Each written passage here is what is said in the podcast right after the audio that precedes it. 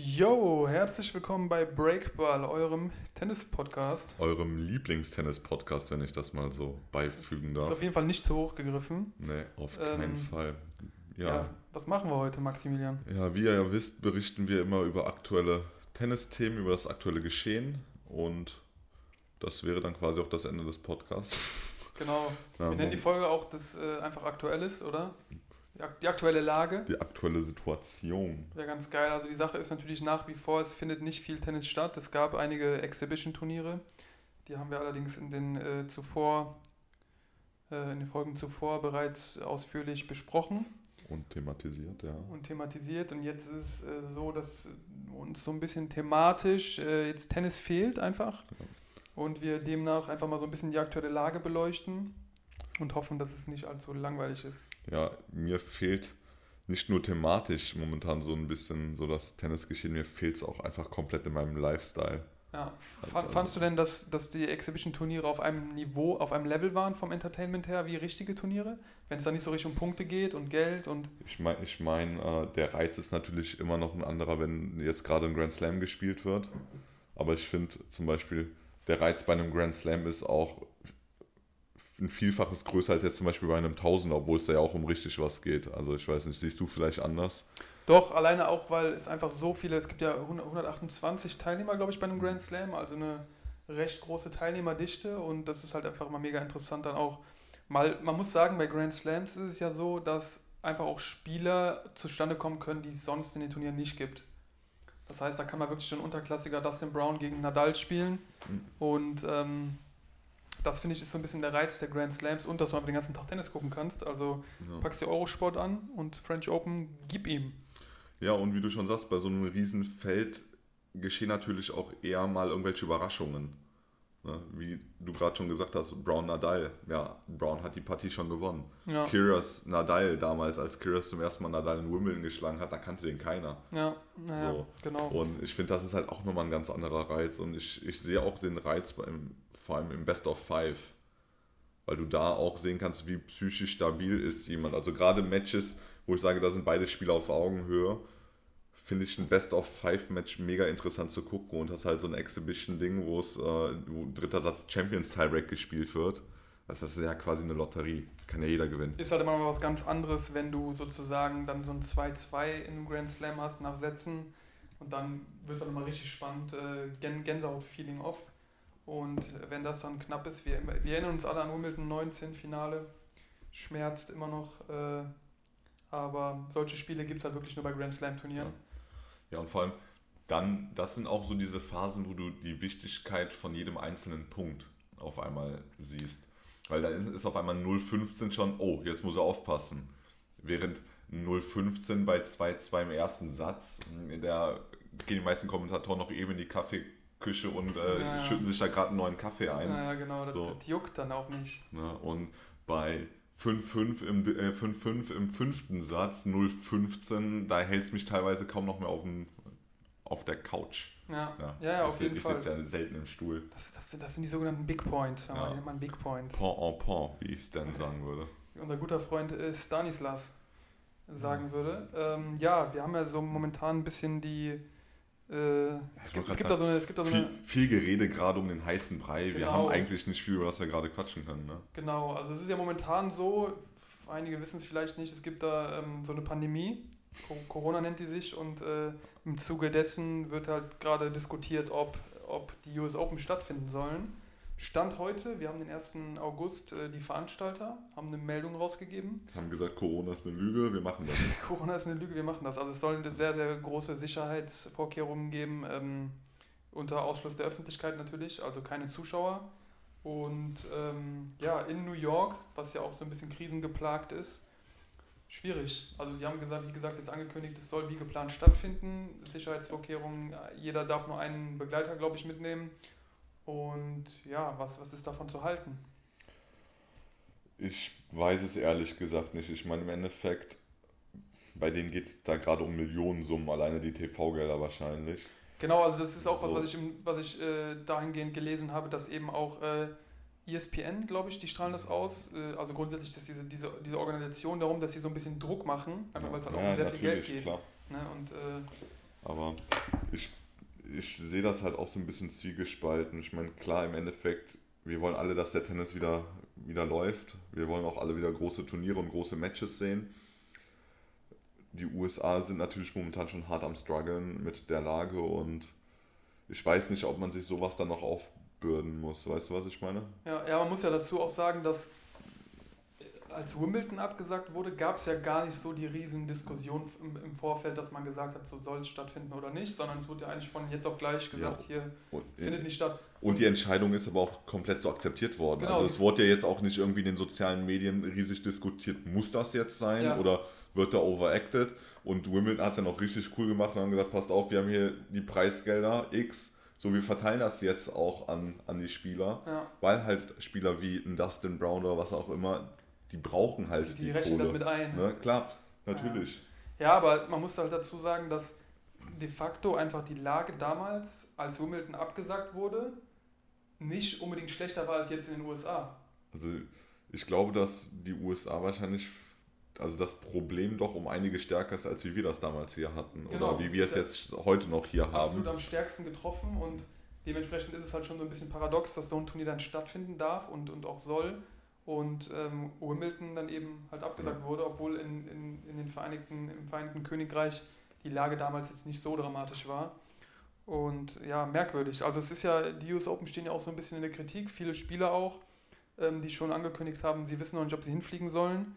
Liegt hauptsächlich dann auch an den Einreisebeschränkungen. Viele haben dann Sorge, dass sie dann danach vielleicht in Quarantäne müssen äh, oder vielleicht auch irgendwie im Vorfeld. Und ist natürlich schon mal problematisch, weil kurz danach die French Open starten sollen.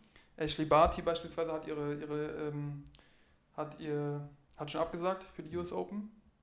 WTA Nummer 1 äh, ist ein Zeichen. Ja, auf jeden Fall. Aber wie du schon sagst, ich glaube, dass das größte Problem oder das größte Hindernis halt wirklich so dass das Einreiseprozedere ist. Weil ich glaube, dass die Spieler schon wissen, wenn, wenn wir jetzt die US Open spielen, wir werden da keine Sightseeing-Touren machen, wir werden jetzt nicht irgendwie mit der Familie und dem Betreuerstab danach noch in den Restaurants irgendwie groß was essen, sondern ich denke, die werden sich doch isolieren und einkapseln. Genau so ist es geplant, dass sozusagen eigentlich die Spieler nur in diesem Spielerhotel sind und sozusagen dann abgekapselt äh, in, äh, in, in die, ins Stadion gehen, spielen und dann halt, also da ist nicht groß was mit äh, Cooles rundum. Ja. Ne? Aber trotzdem, ich meine, es kann natürlich sein, dass du auf dem Weg in die Staaten in einer Maschine mit irgendwie 400 Leuten gerade dummerweise neben einem sitzt, der dreimal hustet und Corona positiv ist, ohne dass er es wusste, weil er bis dato keine Nebenwirkungen hatte. Also ob man sich dem Risiko da jetzt als Profisportler oder grundsätzlich als, als Mensch jetzt aussetzen muss, um ein Turnier zu spielen, wo echt 50% der Leute sagen, Alter, eigentlich müsste man es absagen. Mhm. Und dann auch noch in so ein Hotspot-Gebiet rein. Naja, wir werden sehen. Ich denke, wenn es durchgesetzt wird, die, die Hygienevorkehrungen werden mit Sicherheit auf dem Highest Level sein. Also ich denke, dass die schon wissen, was die da tun. Ich denke halt wirklich, dass das größte Problem halt die Einreise ist und dass die Spiele halt im Vorfeld und im Nachgang nochmal getestet werden. Also dass halt in diesem Spielerhotel dann auch kein Ausbruch passiert. So, genau, da, musst du halt, da musst du halt auch die, alle Mitarbeiter regelmäßig testen. Da musst du ja. quasi jeden, ob das ein Lieferant ist, der da rein oder raus, also jeder, der halt irgendwie in Kontakt kommt. Weil ich glaube, in dem Moment, wo dieser Virus einmal den Weg da rein findet, das dann, ist halt ganz genau das, der relativ schnell. Das ist halt auch die Frage, was, was wäre jetzt wirklich, wenn im Laufe des Turnieres wirklich irgendjemand positiv getestet wird, machen die es dann wie die Adria Tour, die brechen einfach die US Open ab.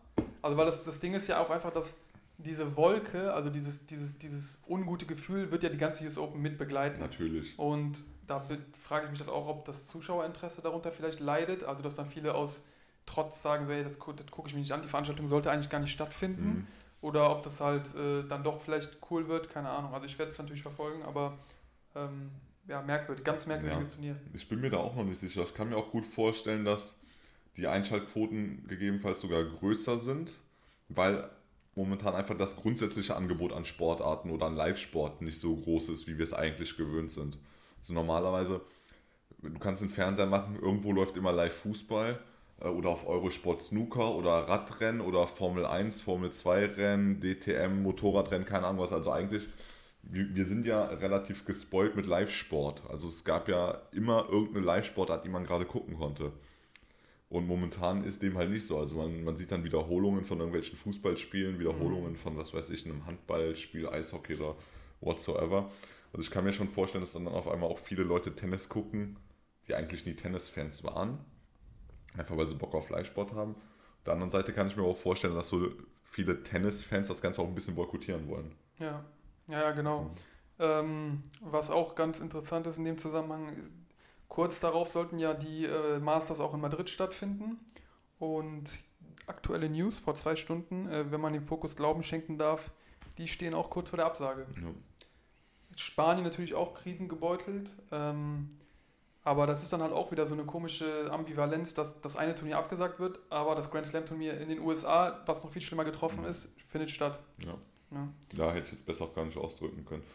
Was mich, glaube ich, so am meisten beschäftigt, ist, wenn die French Open dieses Jahr stattfinden, weil das war eigentlich das Turnier, was, wo wir auch für uns ausgemacht haben, wir, wir sind live vor Ort. Ja. Wir wollten dann auch mal live Bericht erstatten. Es war ja eigentlich schon so ein einer der großen Steps oder einer der großen Ziele, die wir uns für Beginn des Jahres vorgenommen hatten. Und ja, auch da hängen wir halt komplett in der Schwebe. Also selbst wenn die stattfinden, wir wissen ja auch nicht mit Zuschauern, wenn ja, mit einer begrenzten Anzahl von Zuschauern, wie es zum Beispiel bei dem Bad One Aces war. Und ja, also das triggert mich momentan so ein bisschen am meisten, weil da habe ich mich echt drauf gefreut. Ja, das man, genau, man weiß noch nicht, ob, das, ob die mit Zuschauern stattfinden. Ähm, ich glaube, dass die US Open da auch so ein bisschen wegweisend werden. Ja. Ähm, ich habe mich aber auch mega drauf gefreut, mit dir endlich mal unterm Louvre zu stehen. Ja, ja. Hand in Hand. Aha. Oder hier unterm Eiffel Tower. Können wir auch unabhängig von, von den French Open sonst. Ja? Ja. Ich habe Zeugen, ne?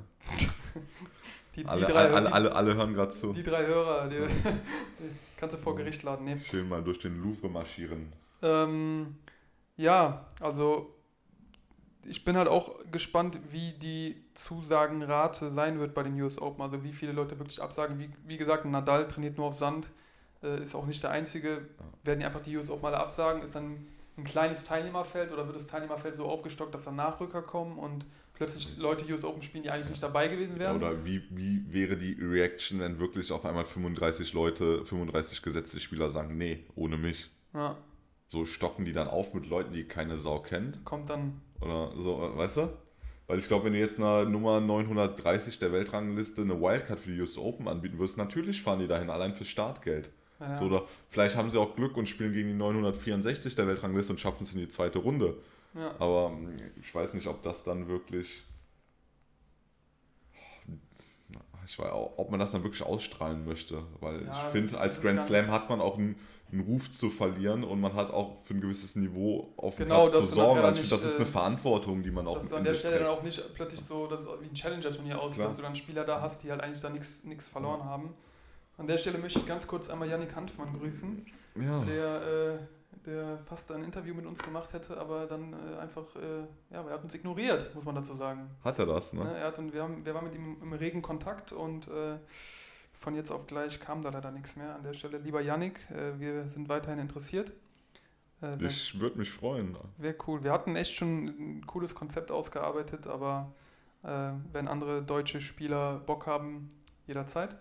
So viel dazu. Ähm, Warum eigentlich nur deutsche Spieler? Ja, ich ich mein, wir, wir Novak ja, Djokovic hatte neulich mal angerufen, hast du gesagt, nee, sorry, aber ich habe jetzt keinen Bock auf Englisch zu reden. Nee, wir wollten einen deutschen so. äh, Special machen. Wir okay. wollten da so eine, so eine Special. Ja, dann kann ich auch verstehen, dass man äh, beim Joker sagt, nee, du passt gerade halt nicht ins ja, Konzept. Der, der, der, hat, hat, nicht reingepasst. Tut, tut, mir auch ein bisschen leid, aber vielleicht machen wir irgendwann ein serbisches Special, wenn es mal, wenn der Tipsarevic nochmal hochkommt.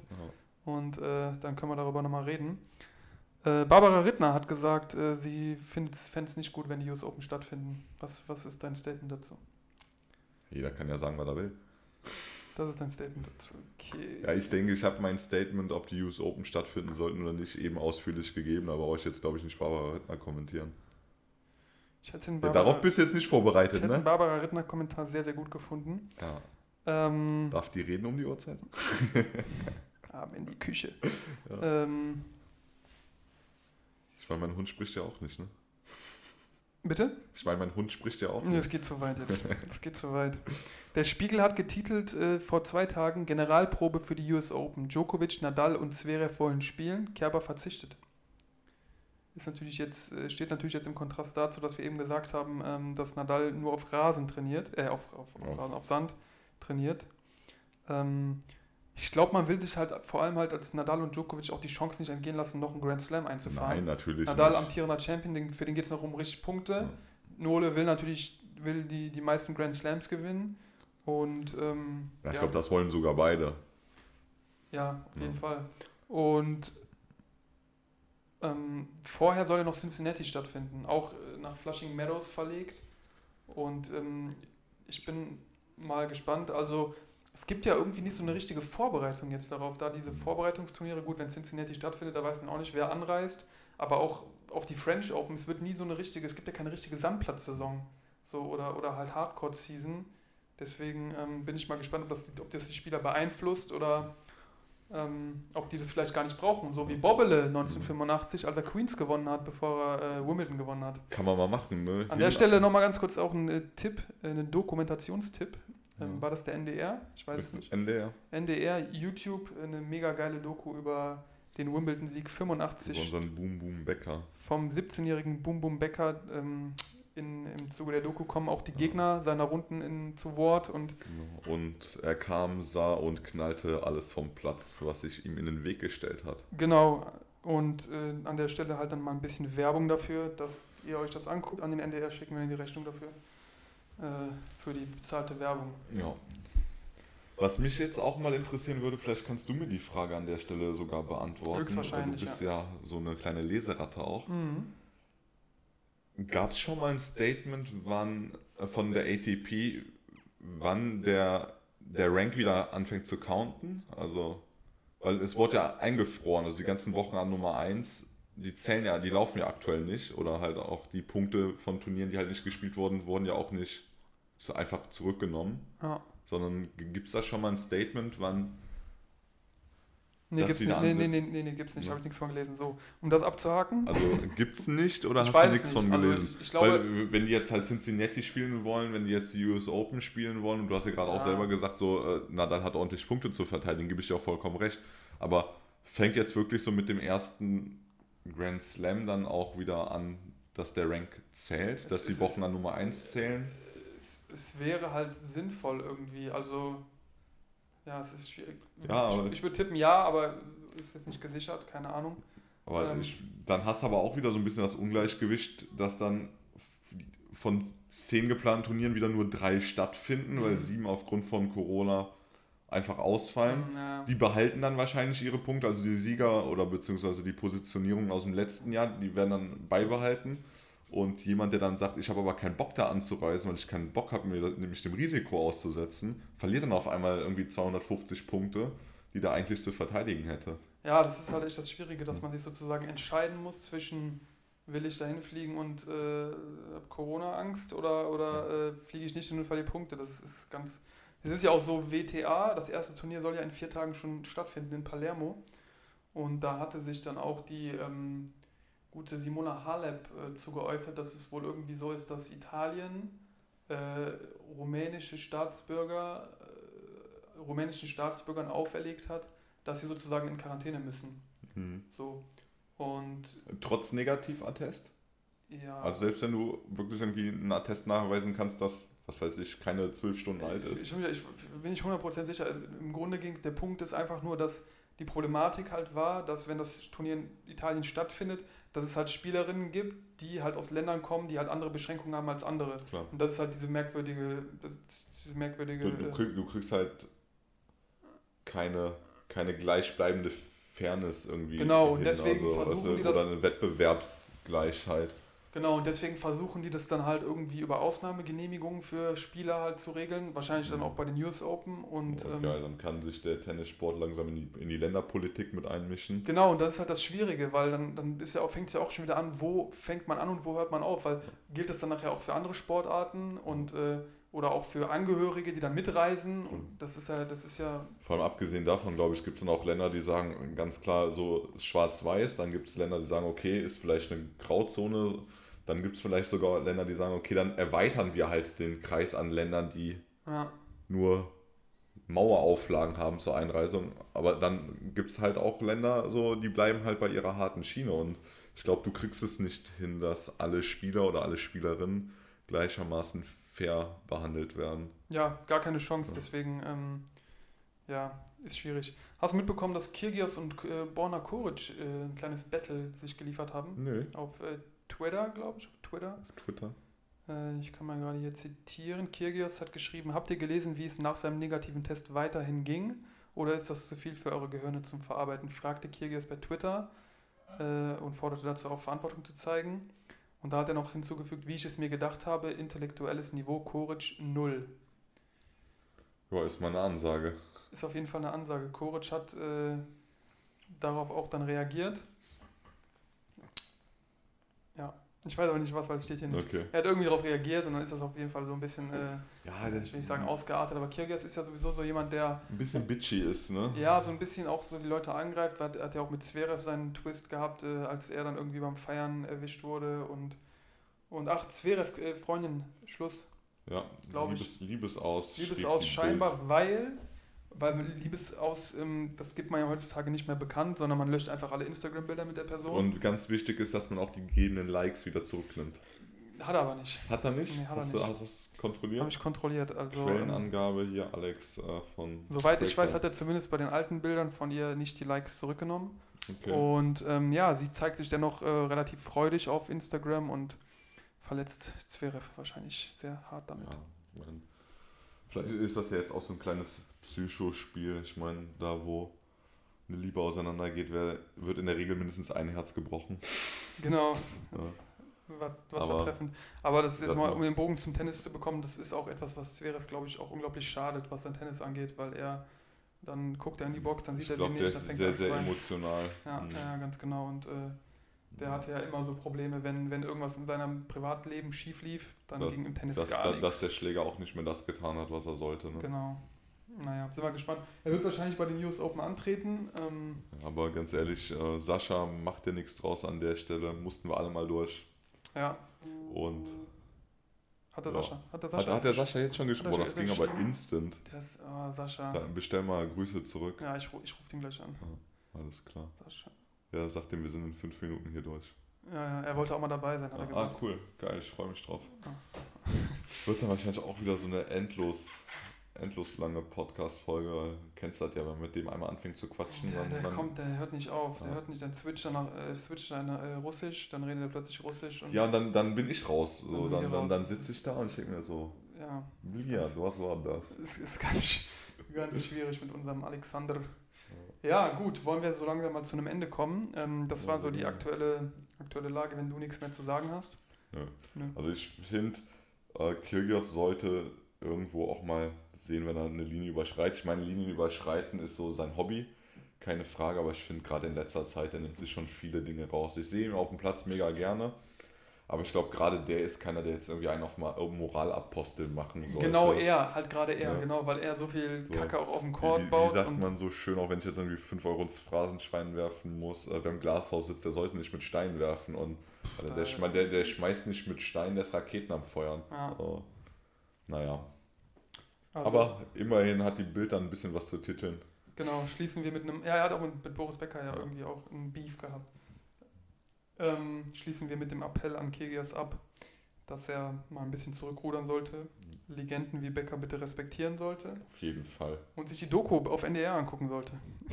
Das war das Wort zum Sonntag. In dem Sinne äh, verabschieden wir uns und äh, wir melden uns dann zurück. Ja, ATP-Turniere finden ja nicht statt. Womit melden wir uns zurück? Mal gucken, wissen wir noch nicht. Schauen wir mal.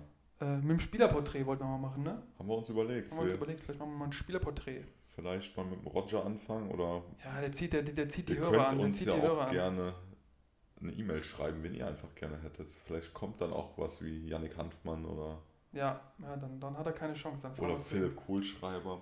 Kugelschreiber kriegen wir nicht ran. Zu groß. Zu groß. Ja, wobei die Podcast-Folge wäre eigentlich relativ cool abzuwickeln, weil du ja den ganzen Lebenslauf von Philipp Kohlschreiber auf den Rücken tätowieren lassen hast. Ah, ja. Als äh, Philipp Kohlschreiber Fan oder als Stan, Junge.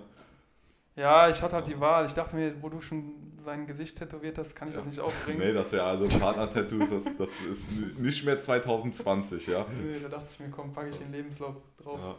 Ich habe auch äh, alle Titelgewinne von ihm auf dem kleinen Finger. Ja. In dem Sinne. Der äh, Tattoo-Artist hat auf jeden Fall richtig Geld verdient. Ja, das war ganz, ganz teuer. Ähm, in dem Sinne verabschieden wir uns ähm, und wir hoffen, dass ihr wieder dabei wart, beim nächsten Mal wieder dabei seid und ciao. Sagt ciao. Ciao, tschüss.